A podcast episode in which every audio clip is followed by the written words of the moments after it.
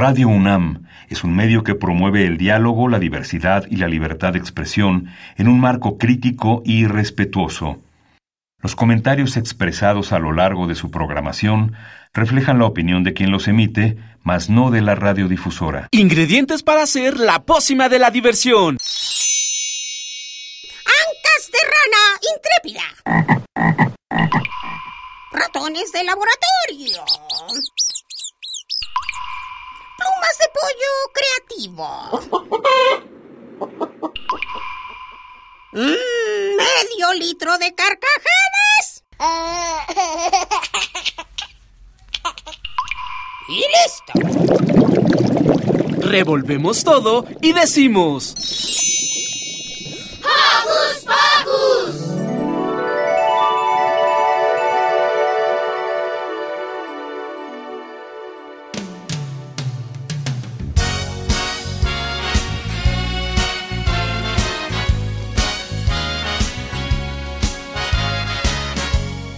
Bienvenidos queridos Joco Escuchas a una emisión más de Hocus Pocus. Yo soy Silvia y los saludo con un apapacho sonoro. Estamos muy contentos de que semana a semana nos escuchen. Y como cada sábado les mandamos saludos a los Joco conductores y al equipo de producción, Carmen y Giselle. Y por supuesto un beso sonoro para Alex y Santi. ¿Qué les parece si comenzamos? Porque hoy en Hocus Pocus Recordaremos algunas de las entrevistas más interesantes que hemos tenido en este último año.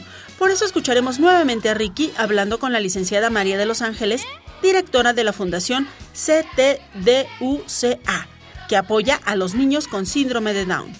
En la nota de la semana, Liber nos habla sobre la voz digital.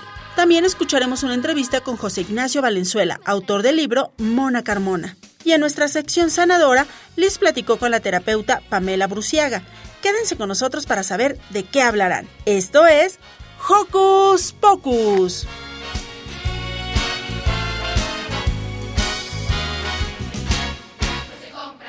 Recuerda que nos gusta saber de ti. Síguenos a través de nuestras redes sociales. Puedes hacerlo desde tu compu, tablet o celular con ayuda de tu papi o mami. Facebookea con nosotros, búscanos como Hocus Pocus Unam, regálanos un like, comenta nuestras publicaciones y mándanos tus sugerencias musicales. Pero si lo tuyo son las frases cortas, búscanos en Twitter como arroba Hocus Pocus-Unam. Síguenos y pícale al corazoncito. Y para ponernos ya en ambiente relajado, escuchemos Está encogiendo todo, de Pepe, el inventor de canciones.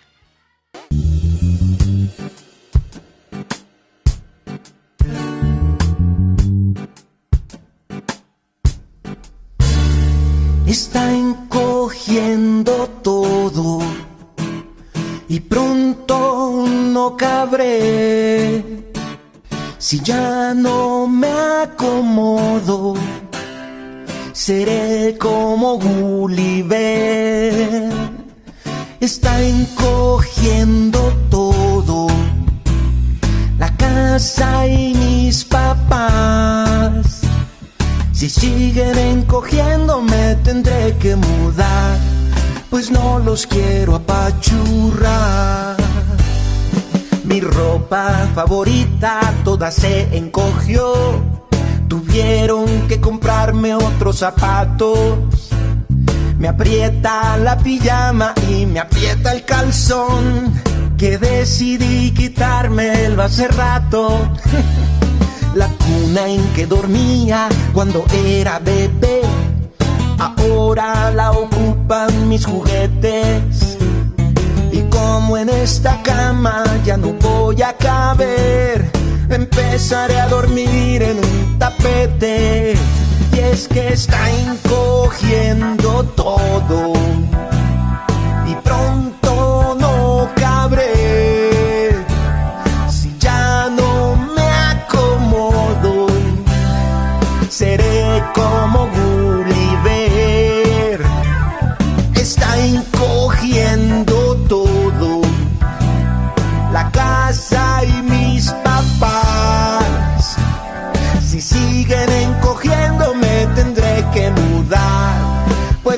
los quiero apachurrar. El triciclo, ya no quepo. van a tener que comprar una bici nueva. Las rayas con que marca mi mamá en la pared, mi altura, mi estatura, mi tamaño. Ayer que las miraba no lo pude creer, se van más para abajo cada año. El timbre de la puerta y el apagador, ya toco sin pararme de puntillas como los adultos también van de bajón. En sus ombligos les hago cosquillas porque están cogiendo todo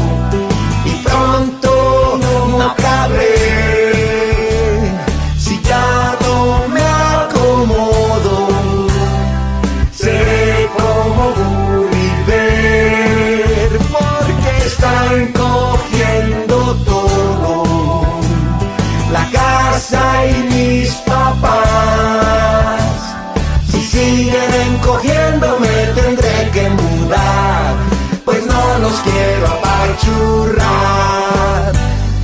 Si siguen encogiendo me tendré que mudar, pues no los quiero apachurrar.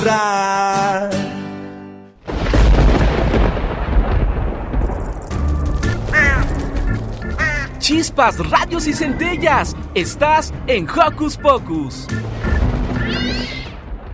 La Fundación CTDUCA fue la primera institución en México dedicada al cuidado de las personas con síndrome de Down.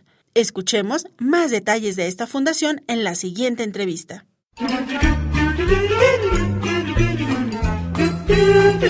¿Listo micrófono? ¡Yeah! ¿Listo invitado? ¡Yeah! ¿Listas las preguntas? ¡Yeah! Tres, dos, al aire. Ahora va la entrevista.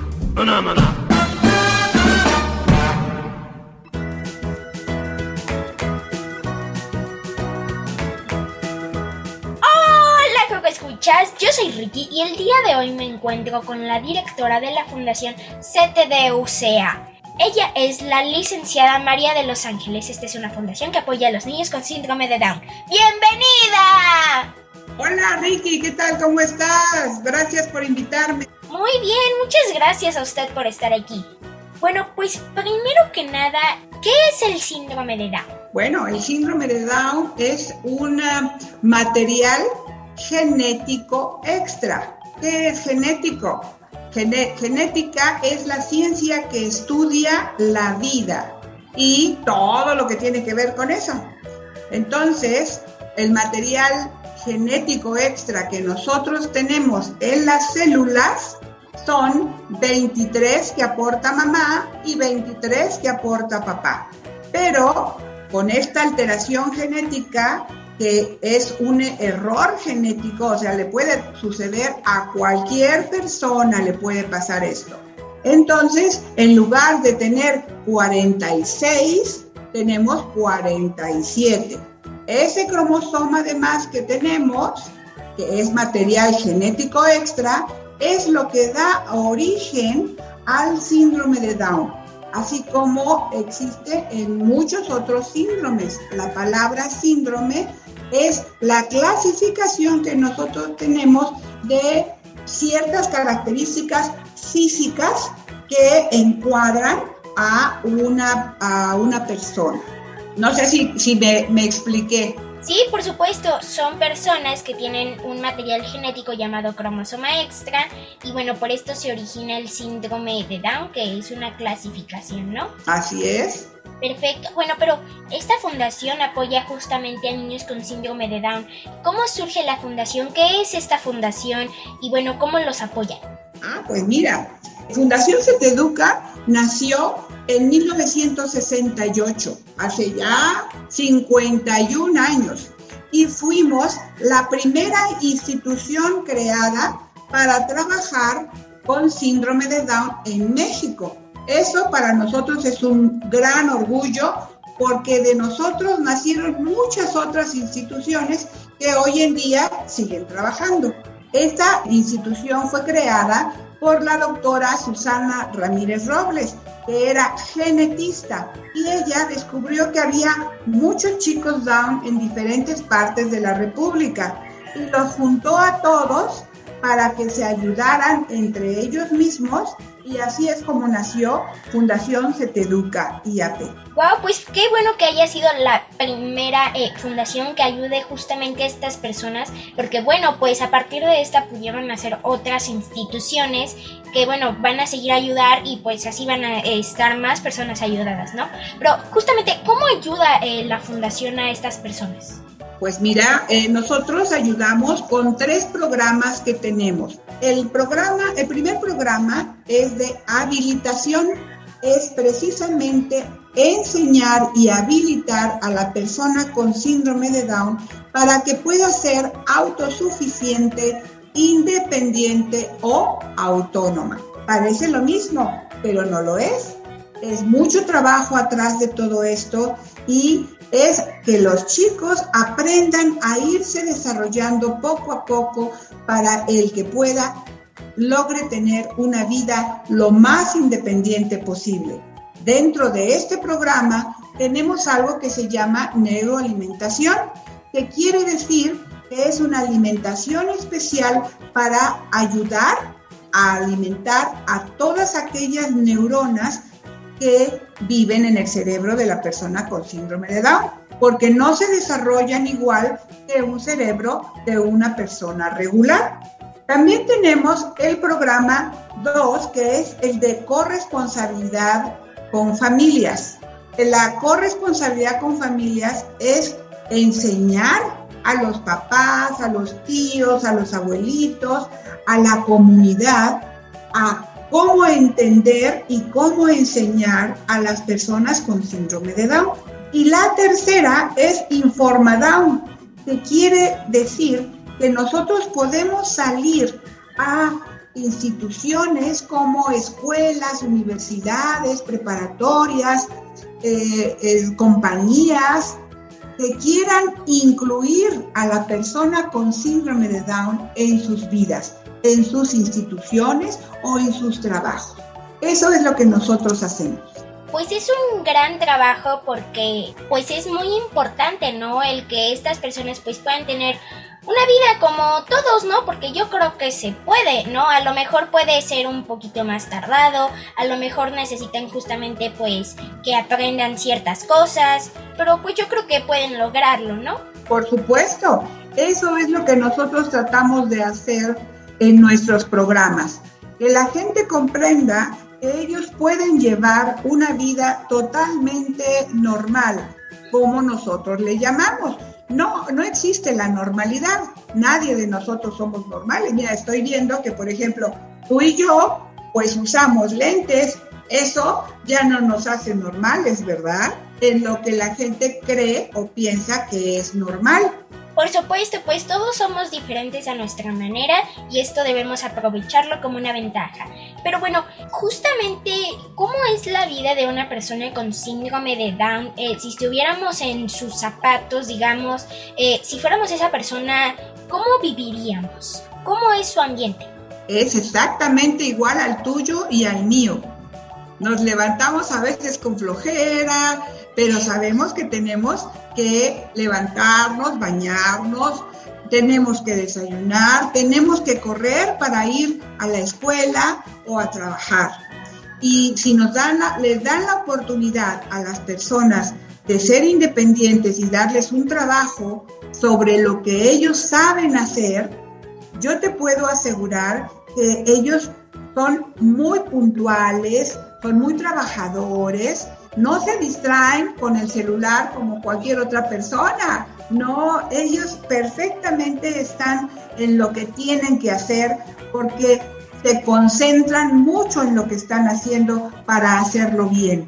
Pero para llegar a esos niveles necesitan tener la formación y educación adecuada para que puedan trabajar y ser independientes. Por supuesto es muy importante esto, eh, pues para que tengamos a estas personas, pues que yo creo que nos van a dar muchísimos beneficios, porque justamente esto de que no se distraen en el celular puede ayudarnos, porque muchas personas se distraen, ya no trabajan, ya no estudian, y ellos al contrario, pues lo hacen, ¿no? Entonces son personas que benefician a la sociedad. Pero bueno, justamente esta fundación, ¿cómo la podemos apoyar como público? ¿Cómo la podemos ayudar? ¿Cómo podemos ayudar a estos niños, a estas personas con síndrome de Down desde la fundación? Pues mira, muy fácil. Nosotros somos una fundación IAP, que quiere decir una fundación institución de asistencia privada, que nos está vigilando la Junta de Asistencia Privada del Distrito Federal. Y vivimos o sobrevivimos de donativos. En nuestro país lamentablemente no tenemos esa cultura de donar. Es algo muy triste porque en los grandes países de primer mundo pues existe la donación como cultura. Y eso es algo muy importante que nosotros ojalá pudiéramos copiar. Copiamos muchas otras cosas, como una mala alimentación, por ejemplo, ¿verdad? De nuestros vecinos. Pero eh, la parte del dar, de no dar lo que te sobra, sino dar porque quieres compartir, porque quieres mejorar, porque quieres que el, ambiente de tu sociedad, de tu entorno sea diferente. Aprender a convivir con la discapacidad es parte de enseñar a donar, porque gracias a esas donaciones existimos instituciones como la nuestra que nos permite seguir ayudando y formando a, los, a las personas con síndrome de Down y a sus familias. Por eso es tan importante que busquen estas instituciones que somos IAP, porque somos vigiladas, somos transparentes, y trabajamos, esa es nuestra función, trabajar en pro de la persona con discapacidad intelectual. Por supuesto, pues Joco, escuchas, ya escucharon, deben de donar, es muy importante que donen porque podemos ayudar a personas a que se incluyan en nuestra sociedad, podemos ayudar a fortalecerlas y bueno, a que tengan una vida independiente y pues a que sean como nosotros, ¿no? Bueno, o sea, pues sí, que puedan vivir pues bien, que puedan tener una vida, porque muchas personas no tienen esta oportunidad y pues lamentablemente ellos no pueden tener una vida totalmente independiente y tienen que tener ayuda, pero esta fundación lo que hace es ayudarlos para que ellos puedan ser independientes y puedan tener una vida, como todos nosotros. Así que pues ya escucharon a donar. Muchísimas gracias. Y bueno, ya para terminar, ¿cuáles son sus redes sociales? ¿Cómo los podemos encontrar? Mira, nosotros nos pueden encontrar como Seteduca IAP. Y estamos en, en Facebook, en Instagram y en Twitter y en YouTube. Perfecto, pues muchísimas gracias. Ya escucharon todos a seguirlos. Muchísimas gracias por, por acompañarnos aquí. Ella es la directora de la Fundación CET Educa, la licenciada María de los Ángeles. Yo soy Ricky. Muchísimas gracias y todos juntos nos despedimos. ¡Adiós!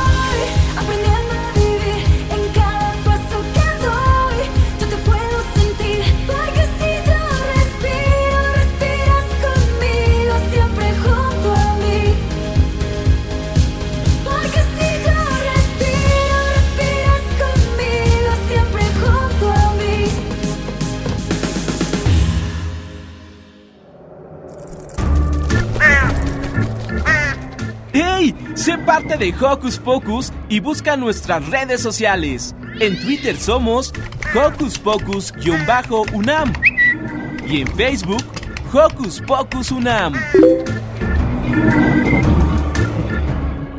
Seguimos en Hocus Pocus y ahora escucharemos una nota sobre la inteligencia artificial con Liver. ¿Qué les interesa a las niñas y niños de hoy? Su opinión es importante. Seguimos con la nota de la semana.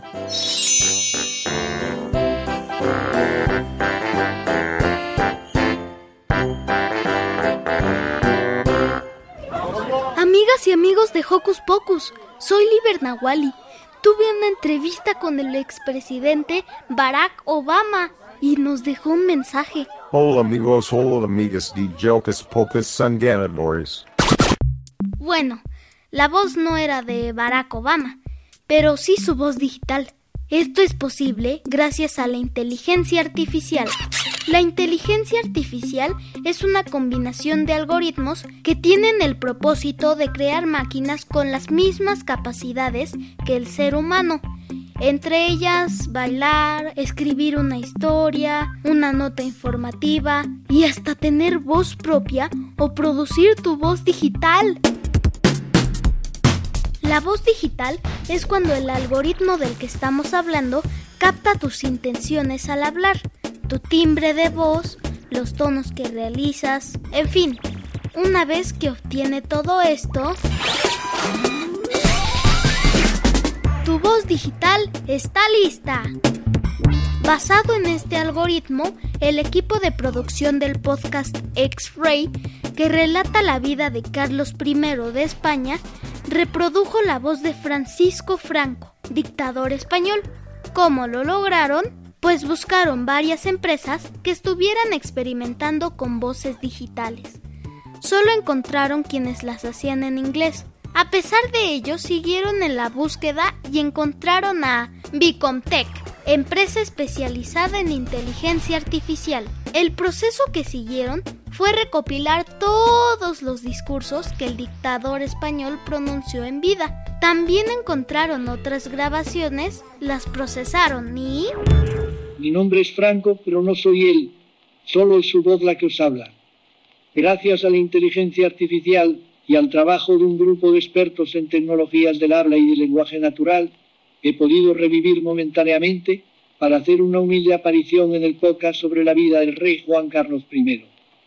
En este capítulo adicional de X-Ray se va a explicar cómo se ha logrado sintetizar mi voz a través de las decenas de discursos que pronuncié durante los 40 años que goberné en España. Impresionante, ¿no crees?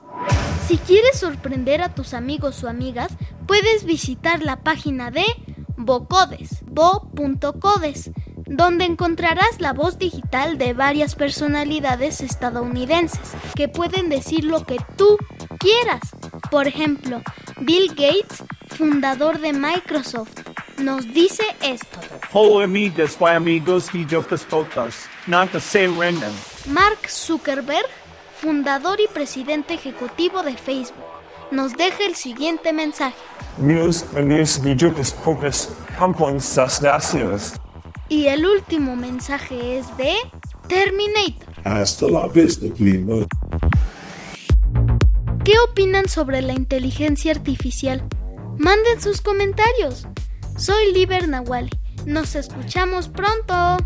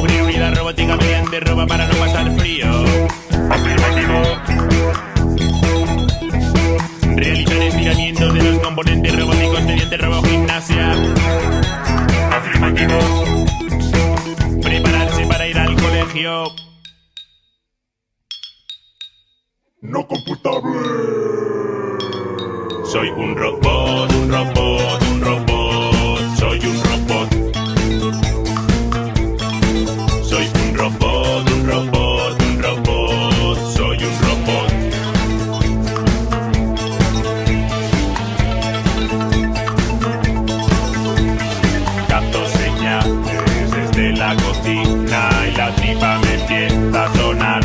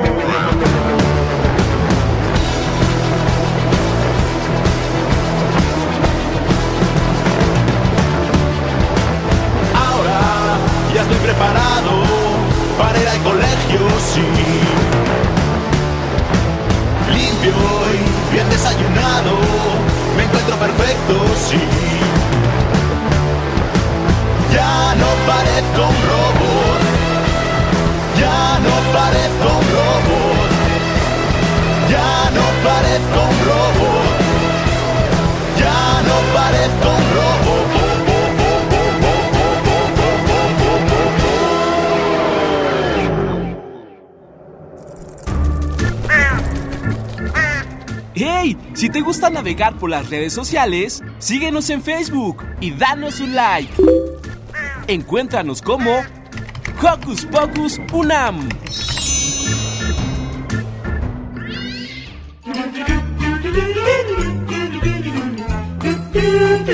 ¿Listo micrófono? ¡Yeah!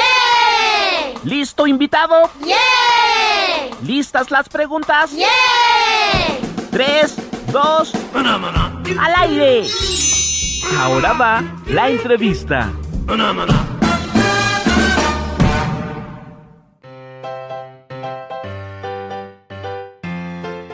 Joco Escuchas, hoy estamos muy contentos porque tenemos con nosotros a José Ignacio Valenzuela que viene a platicarnos de una novela que a los Joco Escuchas, digo a los Joco Conductores y a mí nos encantó, que se llama Mona Carmona y el enigma de la Sagrada Familia. Bienvenido, José Ignacio.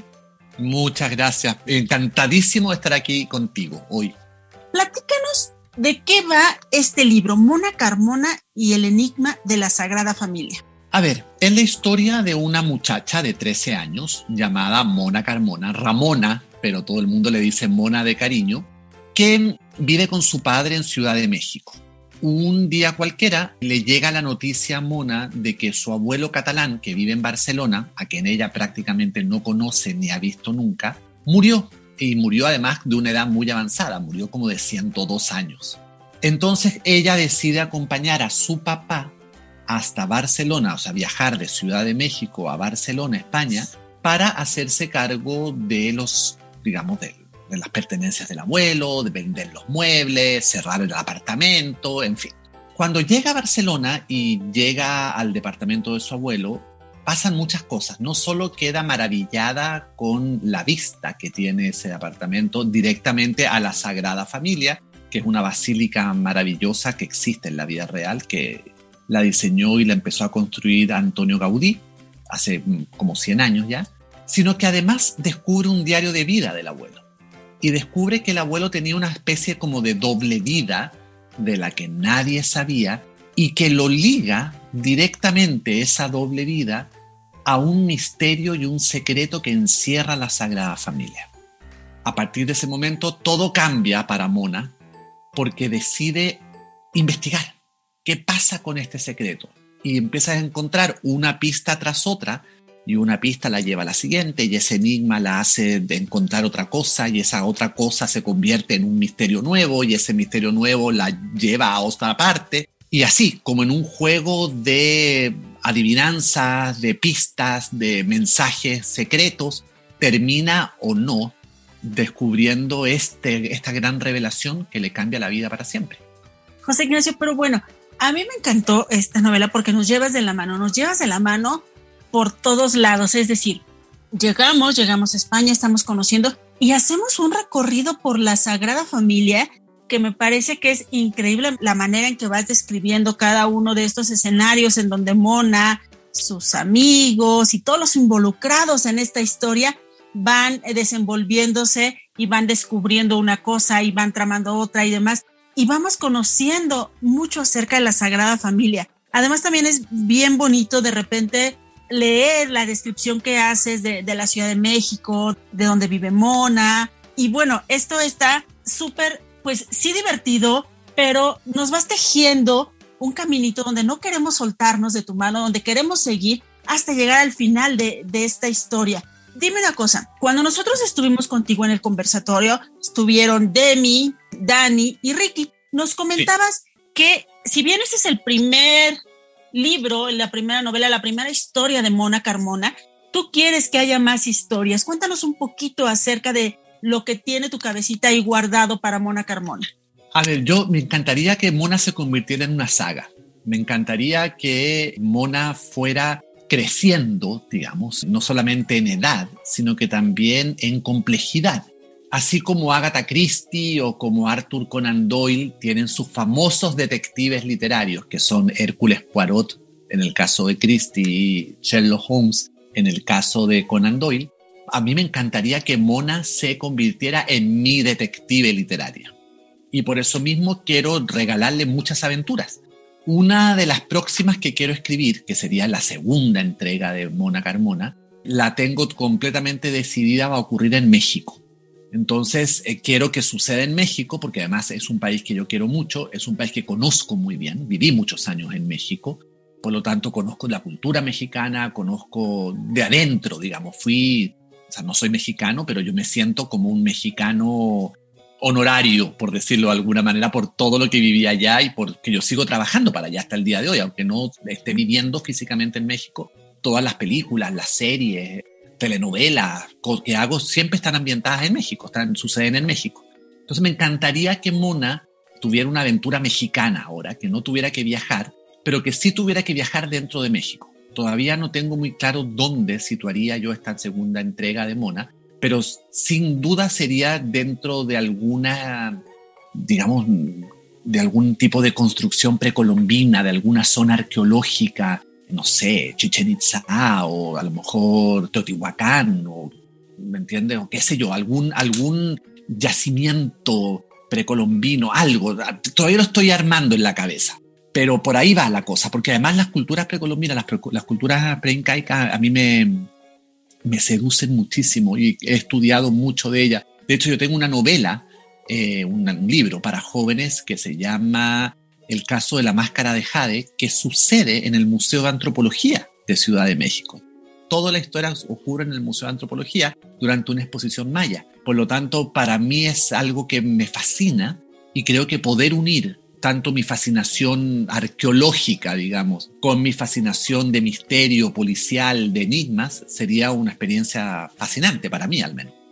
Oye, esto está súper bueno, porque además quiero decirle a los Joco Escuchas que en esta novela, en Mona Carmona, tú no solamente nos das las referencias como la de los detectives policíacos, como los escritores que, que han hecho pues grandes obras alrededor de, de este tipo de, de literatura, sino que además también vas trabajando sobre justamente las culturas. Entonces, bueno, suponemos que el próximo que salga de Mona Carmona, pues nos va a maravillar no solamente por la manera en que tú nos vas llevando de la mano, sino además porque nos va a tocar como en una fibra muy cercana, al menos aquí a los Joco Escuchas que estamos aquí detrás de, la radio escuchando lo que tienes que platicarnos. Hay otra cosa muy importante, bueno, yo considero importante y si quiero que los Joco Escuchas lo sepan, José Ignacio Valenzuela es el autor de una de las series más importantes de la actualidad, que tiene el número uno en eh, la cuestión del rating, de las visitas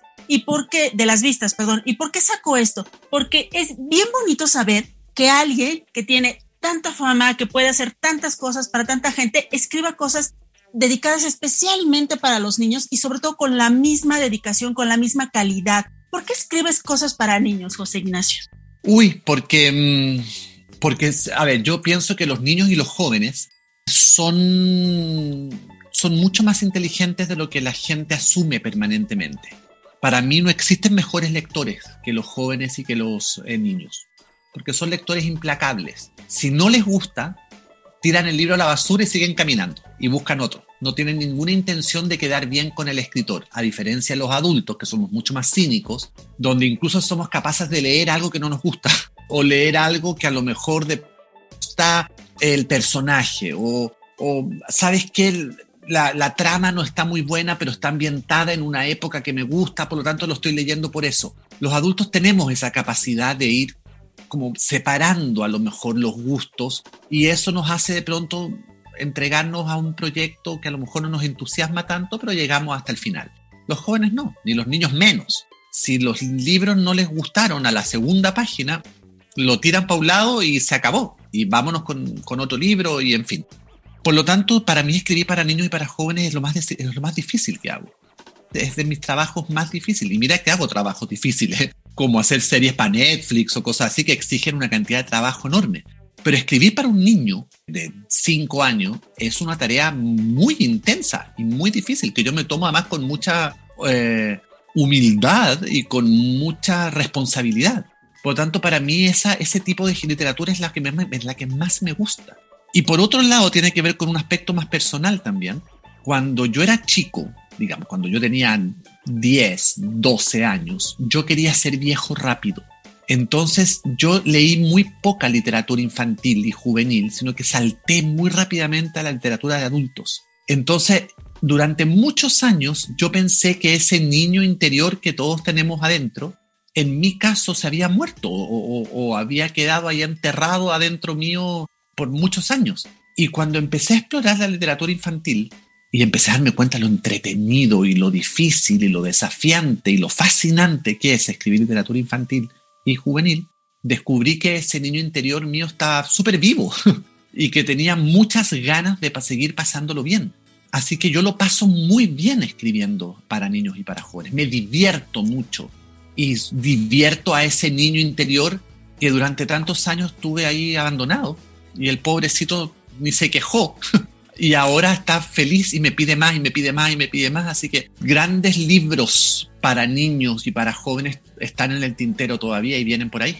Oye, pues eso nos emociona mucho, sobre todo porque quien se acerca a esta lectura Mona Carmona y el enigma de la Sagrada Familia se va a dar cuenta de que efectivamente la perspectiva de, de Mona, de una niña de 13 años, es por demás inteligente, es perspicaz, anda buscando por todos lados, es curiosa como son los niños, como son, son los jóvenes, y se deja llevar por estas, por esos instintos, se deja llevar por estas no ocurrencias, sino más bien por estas pistas que le va llevando su, su manera de ser y su ser tan inteligente. ¿Por qué José Ignacio le recomienda a los Coco Escuchas que lean Mona Carmona, así, chiquito? A ver, primero que todo para viajar mm. un rato porque ahora que estamos en pandemia y eh, hasta tomar el carro o el camión o el metro es difícil o complicado, pues una manera sana y segura de viajar es a través de los libros. Y Mona Carmona nos lleva por dos tipos de viajes. Nos lleva por un viaje físico, que es el viaje de Mona a España. Vamos a conocer la ciudad de Barcelona, vamos a conocer la Sagrada Familia, pero también vamos a conocer las calles, las plazas, un cementerio, vamos a conocer lugares emblemáticos de Barcelona, que me di el trabajo además de investigar, visitar, en fin, para poder hacerlo como corresponde. Pero también vamos a ser testigos y vamos a hacer, digamos, testigos presenciales de un viaje interior, que es el viaje que Mona hace con ella misma, porque este libro la pilla en una etapa de su vida donde está dejando de ser niña, está empezando a ser adolescente y empieza a descubrir un montón de cosas que tienen que ver con secretos familiares que ella no tenía idea y que la cambian de alguna manera. Ya su relación con el papá no va a ser la misma, su relación con los hombres no va a ser la misma, su relación con la familia, con su mamá que está muerta, tampoco va a ser la misma. Por lo tanto, eh, puede ser muy atractivo, así como fisgonear, como eh, espiar un poquitito ese viaje interno que está haciendo el personaje. Por eso se los recomiendo mucho y a ver si son capaces de descubrir antes que Mona cuál es el gran misterio de esta Sagrada Familia. Eso estaría maravilloso. Vamos a postar ahí en nuestro Facebook a ver si los Joco escuchas que ya tuvieron la oportunidad de, de, leer este libro nos dicen por dónde va el asunto. Y sobre todo también esperar una segunda parte para saber qué fue lo que pasó con la mamá de Mona Carmona. Solo les voy a decir eso.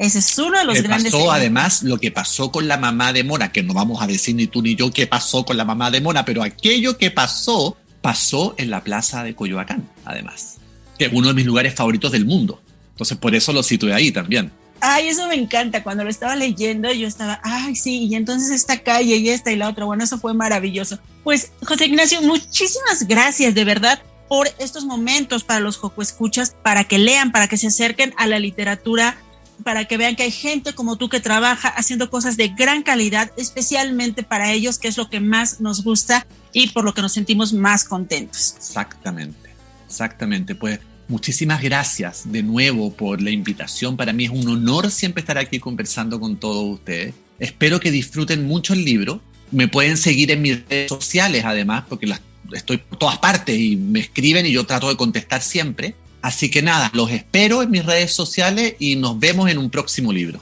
Perfecto, y solo ponemos así José Ignacio o ponemos la otra palabrita. Chascas, todo el mundo me dice chascas. Si, se meten en internet y ponen Google José Ignacio Valenzuela Chascas, aparecen todas mis redes sociales. Así que me encuentran súper fácil. Perfecto, pues vamos a seguirte, vamos a escribirte, vamos a comentarte todo lo que nos pareció este divertido y enigmático libro de Mona Carmona y el enigma de la Sagrada Familia. Muchísimas gracias, José Ignacio. Gracias, que estés súper bien, Silvia. Oye, ¿qué te parece si para terminar la entrevista nos recomiendas alguna canción que escuchen en Chile los niños? Qué difícil. Ah, ¿O alguna que te gustaba mucho cuando eras niño? Alguna que me gustaba mucho cuando yo era niño. Pues sabes que cuando yo era niño me gustaban mucho las canciones de Cricri, por ejemplo. Me encantan, hasta el día de hoy, de hecho. Y como tengo una hija, se las pongo a ella hoy en día. Así que cualquier canción de Cricri que pongan, por mí estoy feliz. Perfecto, pues vámonos entonces con Cricri. Gracias, José Ignacio. Chao.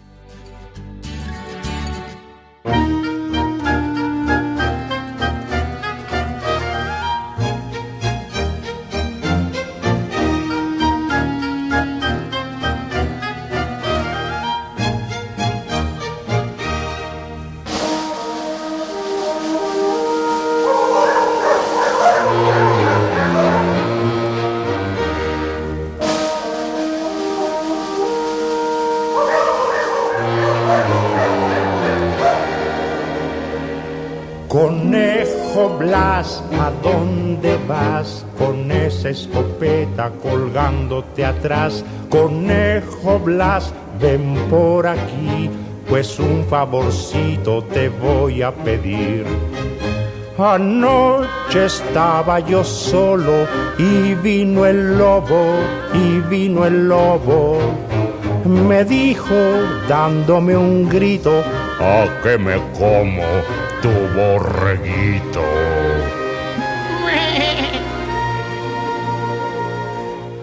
Y ya que vas a cazar con tus perros de presa, lo puedes buscar. En cuanto asome la jeta con esa escopeta le debes tirar. Ahí va, lo ves, apunta bien. Prepárate, Blas, por si vuelve otra vez.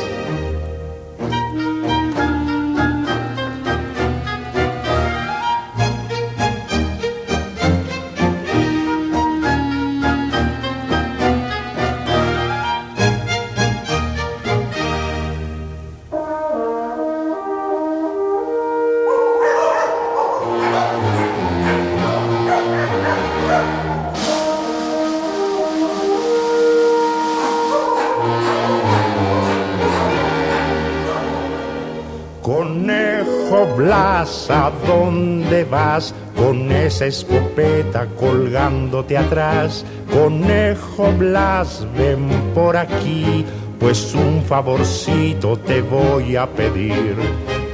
Anoche estaba yo solo y vino el lobo, y vino el lobo. Me dijo dándome un grito, ¿a que me como tu borreguito?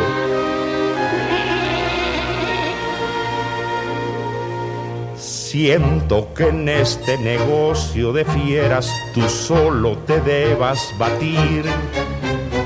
La carabina de Ambrosio que tengo en mi casa no quiere servir, mas ten valor y si lo ves.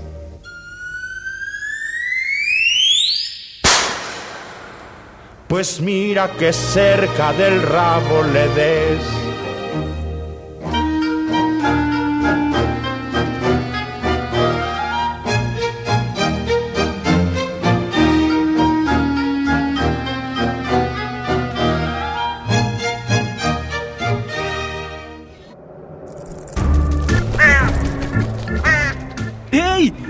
Parte de Hocus Pocus y busca nuestras redes sociales. En Twitter somos Hocus Pocus-UNAM y en Facebook Hocus Pocus UNAM. Haber estado varios meses en casa hizo que las habilidades de niñas y niños cambiaran. Escuchemos cómo mantenerlas. Sana, sana, colita de rana. Hola, Foco Escuchas, me da mucho gusto compartir con todos ustedes este espacio y quiero preguntarles si han notado que por estar ya varias semanas en casa y modificar su rutina totalmente, alguna de sus habilidades, destrezas o incluso su rendimiento escolar se han modificado. Bueno, pues para conversar sobre este tema, hoy nos acompaña Pamela Bruciaga de la Cuesta. Ella es terapeuta ocupacional del Hospital Infantil de México, Federico Gómez. Hola, Pamela. Hola, Liz. Muchas gracias por el espacio y Bueno. paso a saludar a todos tus amigos. Gracias. Primero explícanos un poco a qué se dedica una terapeuta ocupacional. Nosotros somos los profesionales que nos encargamos de maximizar la habilidad y función de niñas, niños, adolescentes y adultos que pueden tener alguna dificultad en su cuerpo o en los sentidos o de aprendizaje, como niños que no pueden agarrar el lápiz correctamente, niños o adultos que no pueden bañarse o vestirse solos por algún tipo de discapacidad, o niños que no saben expresar porque algunas sensaciones les gustan y otras no les gustan. Lo más importante de mi trabajo, bueno, es hacer que todos los que necesitan de una terapeuta ocupacional como yo puedan desarrollarse en lo que más les gusta de la mejor manera posible. Oye, qué padre, muy bien. Pues mira, después de pasar ya varias semanas en casa, se pueden perder ciertas habilidades que, bueno, los escuchas han ganado durante la escuela. Entonces, ¿cómo podemos tener una caligrafía mucho más precisa y legible? ¿Y qué, qué les recomiendas hacer a los escuchas para mejorar su letra? Pues estas habilidades se conocen como de motricidad fina. Nosotros en casita podemos, todos tus amigos pueden ayudarnos a guardar monedas en una alcancía, por ejemplo, utilizando todos los dedos. Es importante que su dedo pulgar haga equipo con todos los demás. Pueden hacer también bolitas de diferentes tamaños, con masitas suaves, de estas de colores. También pueden ayudarle a sus papás en casa en actividades del hogar, como quitar pinzas de ropa, por ejemplo. Ok, y para trabajar en las habilidades lógico-matemáticas, ¿qué estrategias les recomiendas a los juegos escuchas? Eso es muy importante que siempre mantenemos, mantengamos la mente muy activa. Y se puede incluir fácil en casa, por ejemplo, pueden ayudar a separar la ropa por color para que puedan lavarla. Pueden contar cuántas latas de atún hay en la alacena, cuántas latas de verdura hay en la alacena. Eso nos puede ayudar mucho.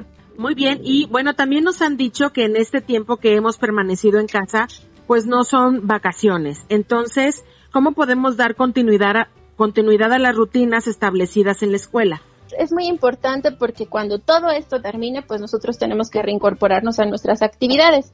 Lo más importante es continuar con la rutina que ya teníamos establecida. Es decir, que nos paremos a una hora específica, que nos durmamos temprano y que dentro del día nosotros podamos tener un horario para realizar actividades escolares y una actividad y un horario, perdón, para realizar actividades de juego. El juego es muy importante, ¿cierto? Así es, Liz. Es importante que, así como tenemos actividades de la escuelita, podamos mantenernos ocupados en jugar y es muy importante que podamos regresar a juegos como Memorama, como Dominó, que mantengan nuestras destrezas y habilidades muy activas. Perfecto, pues muchas gracias Pamela por conversar con nosotros. Seguramente los Juego Escuchas estarán muy pendientes de no tener un rezago en su desarrollo. Yo soy Liz, les envío un abrazo sonoro y nos escuchamos en la siguiente cápsula de Sana Sana.